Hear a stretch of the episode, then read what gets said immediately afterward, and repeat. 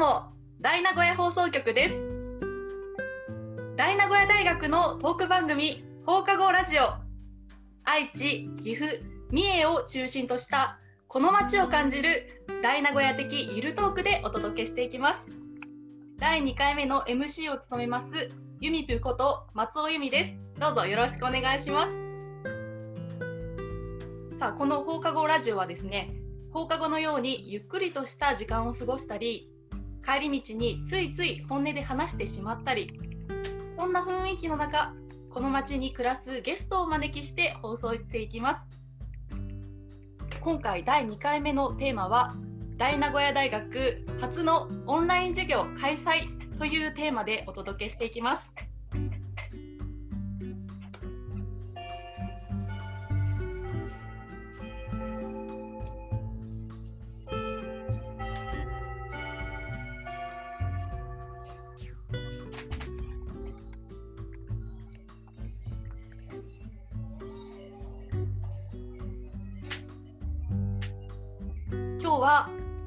コーディネーターと授業の参加者に来ていただきました皆さんよろしくお願いしますよろしくおよろし願いします。くお願いします。さあまずですね授業コーディネーターということで大名古屋大学の授業を企画しているスタッフに来ていただいているので、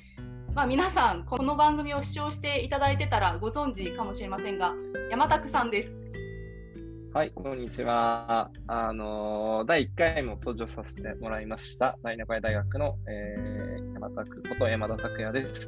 えっと、今日は6月の授業を企画したコーディネーターとしてお話しさせていただきます。よろしくお願いします。お願いしますお願いします。お願いします。さあ続きまして、えー今日はですね授業の参加者2名に来ていただいてますじゃあまずは、えー、さくらさんからお願いしますはい、はじめまして、さくらです。えっ、と久しぶりに大名古屋のしかもオンラインの初授業に参加させていただいたということで、えっと今回お話しさせていただきます。えっ、と好きなものはえっ、ともちろん名古屋とあとは写真を撮ることだったり料理を作ることが好きでステイホーム期間もあったのでいろんなものを作ってます。よろしくお願いします。よろしくお願いします。さくらさんありがとうございました。さあ続きまして団長さんお願いします。はい、皆さんこんにちは、団長です。よろしくお願いします。えっ、とまあ僕の好きなものとしては、えースポーツ観戦だったり、えー音楽のライブにを見に行ったりとかってするのが好きなんですけど、えーまあ残念ながらステイホームということで、なかなか外に、えー出な出ることができない中、えーまあ特にイベントのまあ、人が集まるということに関しての、えー授業だったので、えー楽しみにして、えー参加しました。よろしくお願いします。よろしくお願いします。団長さんありがとうございました。さあということで今回は授業コーディネーターそして授業の参加者そしてですね私ちゃっかりあのオンラインの授業ボラスタというボランティアスタッフで参加させていただいたので司会も務めつつちょっとそういう観点からもちょこっとお話しするかもしれないんですがこの4名でお届けしていきます。さあ初のオンライン授業開催ということで皆さんどんなことをオンライン授業で開催したかっていうことをご存知ない方もいらっしゃるかもしれないので山拓さんから簡単に内容など教えていただけますか？お願いします。はい、えっと、6月は2つの授業を開催させてもらいました。1つが、えっと、みんなで学ぼう。えみんなで学ぼう。場作りのこれから。えもう一つが、手紙時間のすすめ。みんなの手紙話を聞いてみようという授業を開催してみました。えっと、みんなで学ぼうは、えっとトークライブ風な、授業ですね。大名古屋の授業で開催させてもらいまして、えー手紙時間のおすすめは、うんと、手紙をみんなで書いてみようっていう、えーことを伝えたくてやったんですけど、実際に参加者の皆さんには手紙を、レターセットをお送りさせていただいて、それをみんなで触りながらいろいろ手紙にまつわるお話を、えーさせていただきました。そんな感じの授業を2つやってます。おおそうなんですね。ちなみにあのみんなで学ぼうっていうのはどんな形式だったんでしたっけ？東海圏だけじゃなくて全国も含めて、まあ、いろんな場作りをイベント的にしている方たち。一人は、えー、マーケットイベントをやってる人。一人は、えー、映画祭をやってる人。でそういうこうイベントを大きな、えー、人がたくさん集まるイベントを作ってる人たちが、えっと、じゃあこれから今みんなが密集したり集まるっていうことがなかなかしづらい時代の中でなんかどんな風になっていくんだろうって悩んでる話をこうみんなの前でしていただくっていうのをこう聞いていただくような感じしてました。なんか参加者の人たち、みんな Zoom で参加してもらってたんで、チャットで質問とかも、質問とか感想も都度投げてもらってて、それをこうみんなでこう会話しながら、えー、お話を聞いてもらう、参加者の人ともお話ししていくっていうようなことを、えー、目指してました。うん。あのいわゆるリアルな場で言うとトークショーみたいなそんな講演会って言いますかそんなイメージですかね？そうですね、まあ、大名古屋大学ももともとリアルな場でトークライブ、クロストークをするような授業、今までもやってきてたんですけど、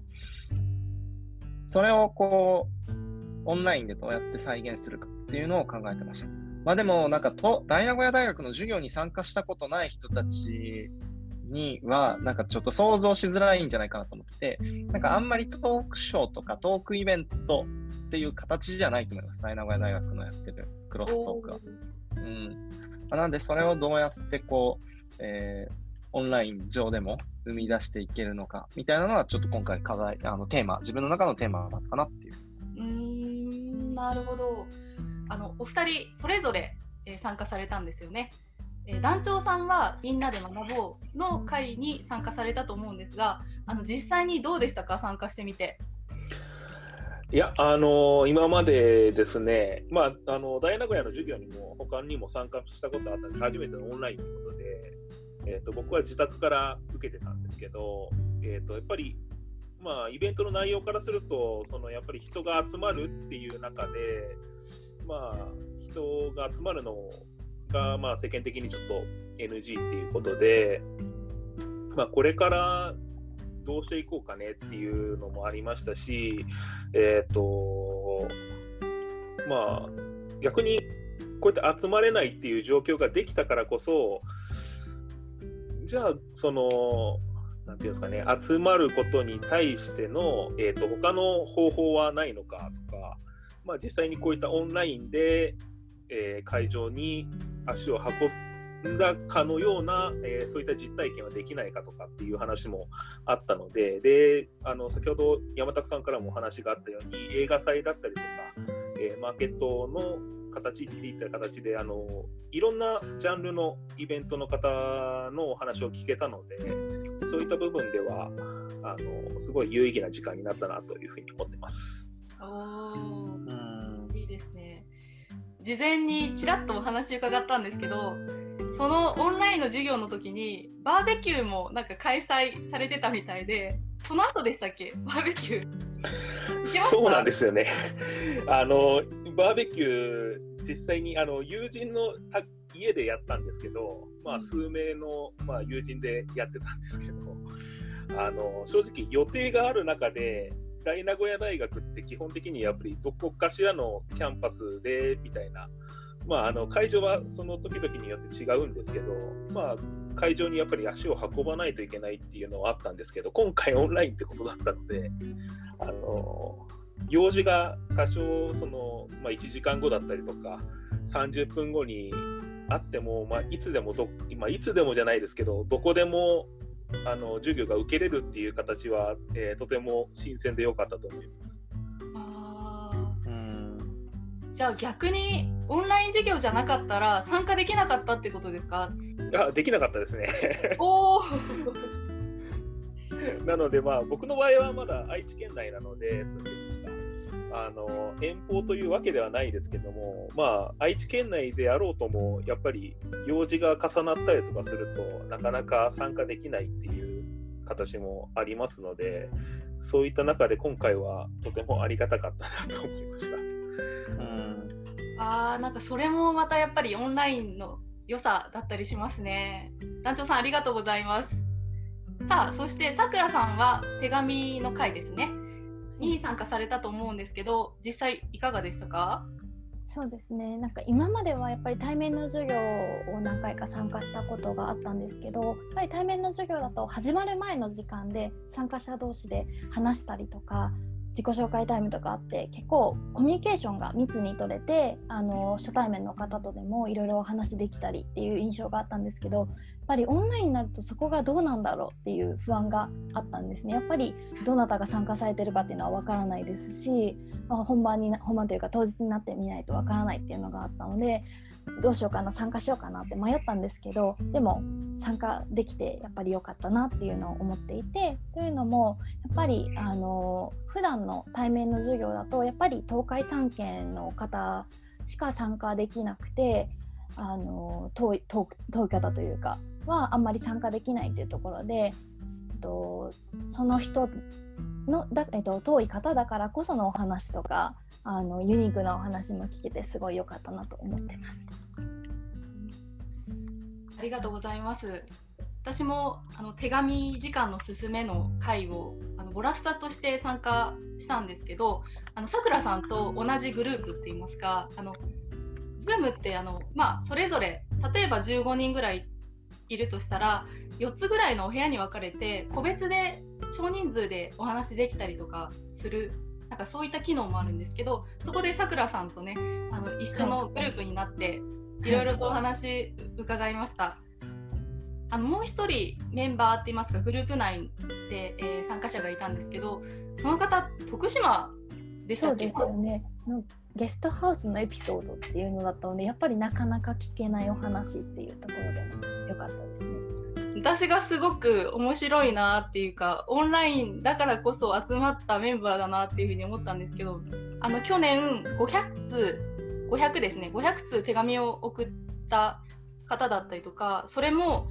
あのですね世界を回っていてその方紙好きだったんですね。手すき紙がすごく好きで例えばインドに行ったらチャイとかチョコレートを同封してあの送ったりだったりとかまあ、国によって手紙だったりとか切手とかスタンプ違ったりとかするからそれぞれの国で、まあ、そういった紙だったりとかそういったアイテムを、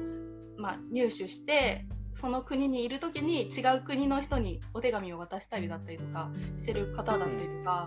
あとはですねインクの吸い取り紙だったりとか封筒の重さを測るアイテムだったりとか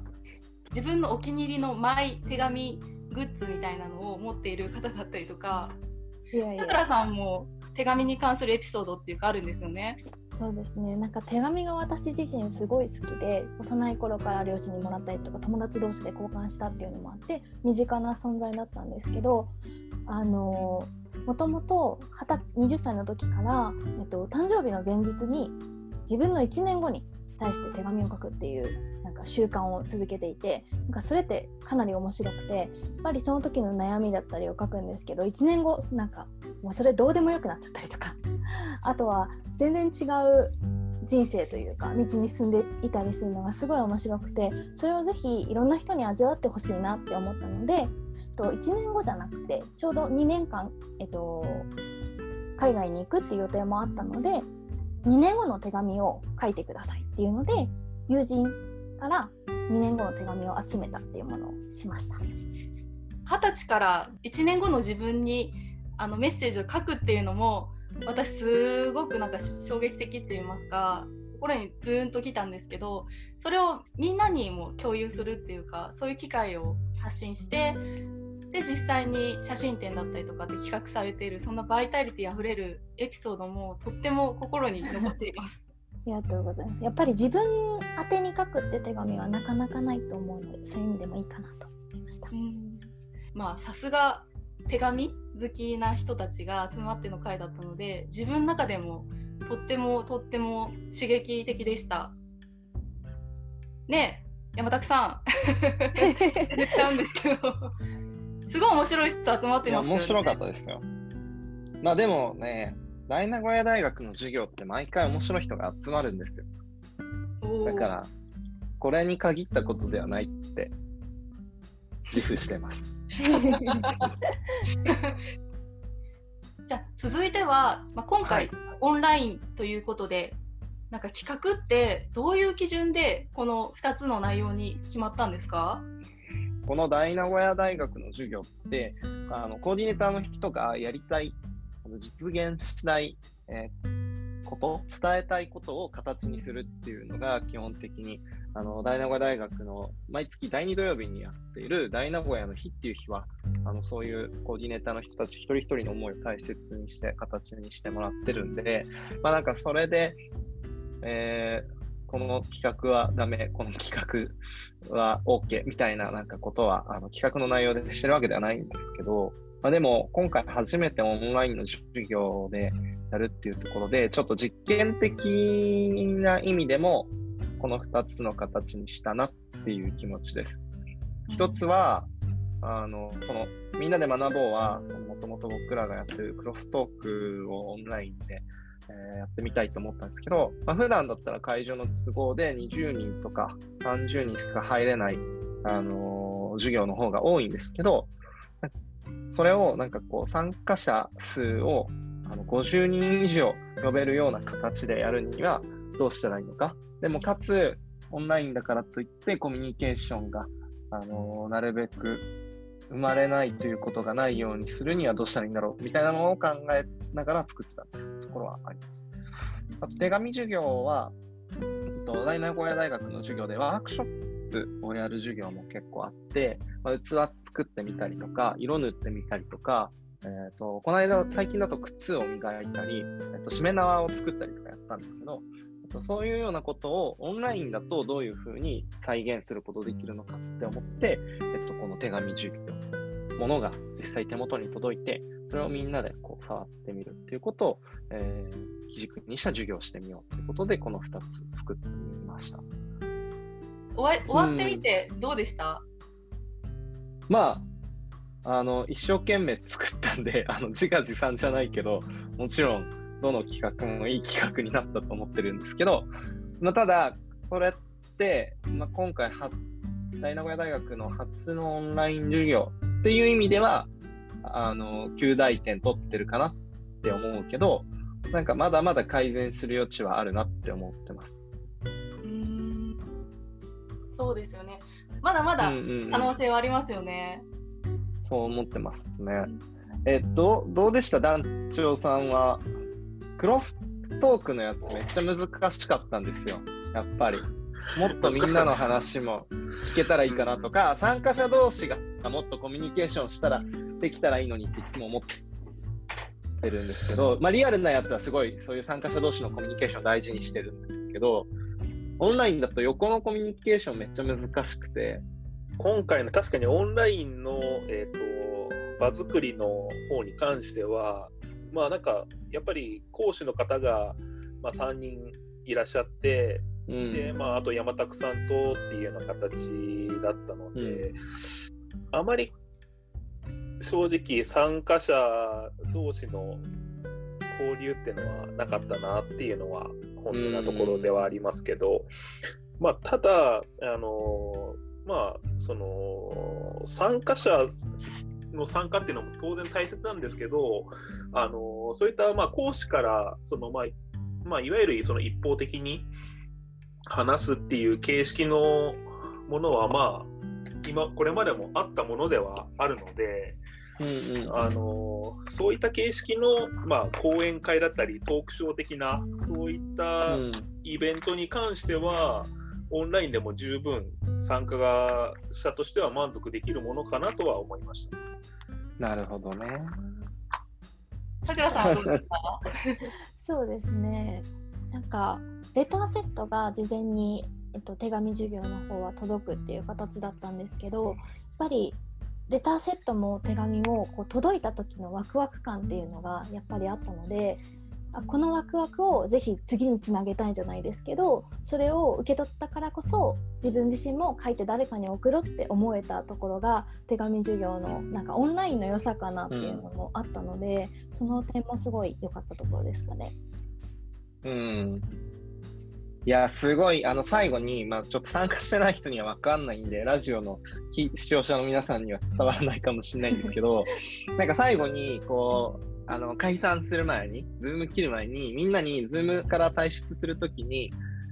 あの、誰に手紙書くか宣言してから、あの、出てってくださいねって言ったじゃないですか。はい。なんかそれみんな律儀にあの書いてコメントして出てってたんですけど、それがなんかおばあちゃんに送ろうとか、なんか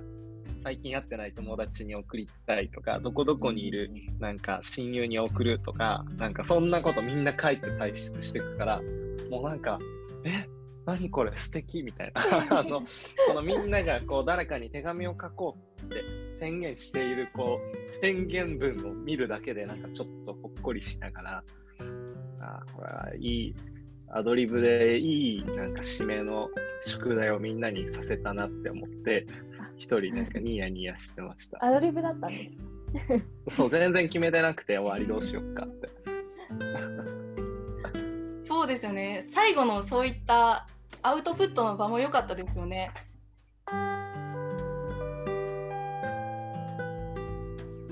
ということでこのチャイムが鳴ったということで本音トークコーナーイエイ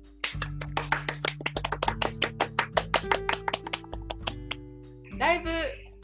定番化してきました この本音トークコーナー本音トークコーナーではゲストさんに本音を話してもらいたいと思いますテーマはですねこんな授業があったらいいなっていうところで聞いていけたらなと思ってます。ではまず団長さんからお願いします。はい、団長でございます。えー、っとですね、僕、こんな授業があったらいいなっていうのは、例えば参加者の困りごととかを聞いて、事前に集めておいて、それに対して、まあ、何人かのグループになって、講師の方を呼んで、えー、その問題を解決していくっていうような授業があったらいいなと思います。例えば、コロナ太りとか、そういうのが、ちょっと僕もちょっとここ最近コロナ太りでひどくなってきてるんで、えー、そういったエクササイズの授業があったらいいなとかですね、そういったあの困りごとからなんか授業ができたらその問題解決のための授業があったらいいなと思いました。団長さんありがとうございます。私もコロナ太りかなり深刻です。実現するといいですよね。学長お願いします。めっちゃいやコロナ太りだけじゃないですよね。だからみんなの悩みをこういろいろ引き出してってことですよね。そうですそうです。いやいや、いつもでも思ってますよ、僕は。みんな今、どんなこと知りたいのかなとか、何に悩んでるのかなって思いながら僕はいつも授業作ってます、実は。では続いて、さくらさん、こんな授業があったらいいなっていうお話お願いします。以前にも結構私は食に関心がとてもあるので食に関する